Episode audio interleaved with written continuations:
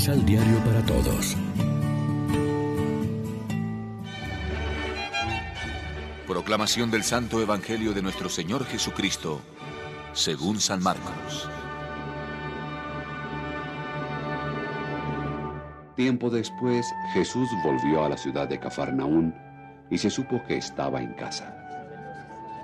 Se reunió tanta gente que no quedaba lugar ni siquiera delante de la puerta. Y mientras Jesús les anunciaba la palabra, le trajeron un paralítico. Cuatro hombres lo llevaban en su camilla.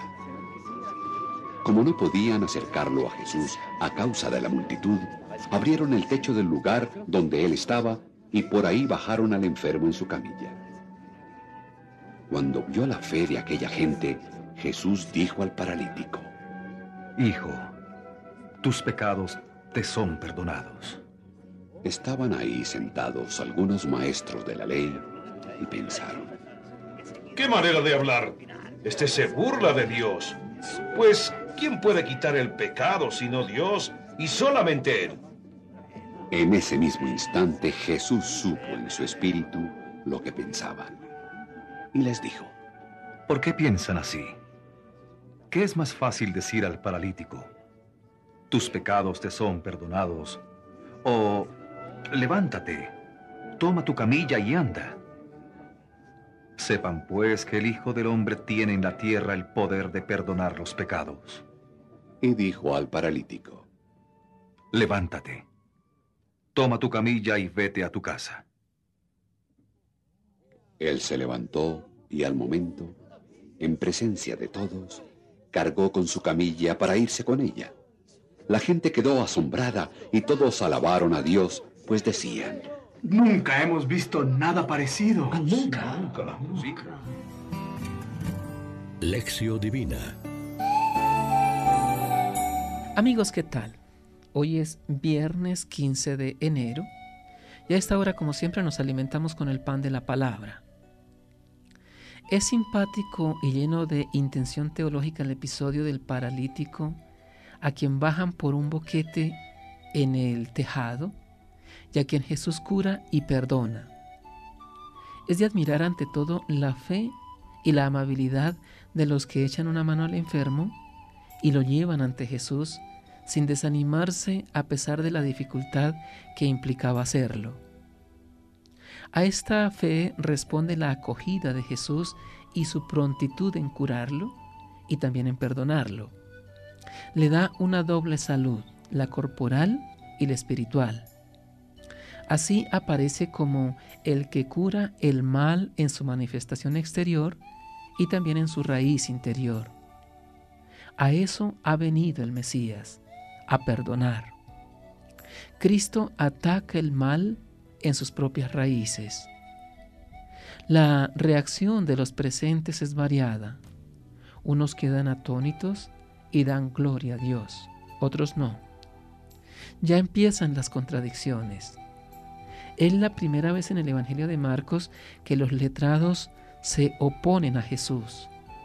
Se escandalizan de que alguien diga que puede perdonar los pecados, si no es Dios. Y como no pueden aceptar la divinidad de Jesús, en cierto modo es lógica su oposición. Lo primero que tendríamos que aplicarnos es la iniciativa de los que llevaron al enfermo ante Jesús. ¿A quién ayudamos nosotros? ¿A quién llevamos para que se encuentre con Jesús y lo libere de su enfermedad, sea cual sea? ¿O nos desentendemos con la excusa de que no es nuestro problema o que es difícil de resolver? Además, nos tenemos que alegrar de que también a nosotros Cristo nos quiere curar de todos nuestros males, sobre todo del pecado que está en la raíz de todo mal. La afirmación categórica de que el Hijo del Hombre tiene poder para perdonar pecados tiene ahora su continuidad y su expresión sacramental en el sacramento de la reconciliación.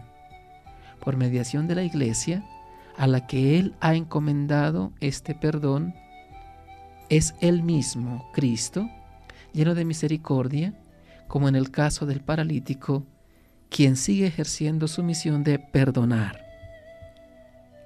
Reflexionemos. ¿En qué personaje de la escena nos sentimos retratados? ¿En el enfermo que acude confiado a Jesús, el perdonador? ¿En las buenas personas que suben, o mejor que saben ayudar a los demás? ¿En los escribas que cómodamente sentados, sin echar una mano para colaborar, sí son rápidos en criticar a Jesús por todo lo que hace y dice? ¿O en el mismo Jesús que tiene buen corazón y libera del mal al que lo necesita? Oremos juntos. Señor, tú nos has dicho que cualquier cosa que te pidamos en nombre de tu Hijo nos será concedida. Te pedimos que nos des un corazón solidario. Amén. María, Reina de los Apóstoles, ruega por nosotros. Complementa los ocho pasos de la Alexio Divina adquiriendo el emisal Pan de la Palabra en Librería San Pablo o distribuidores. Más información www.sanpablo.co Pan de la Palabra. Vive la reflexión.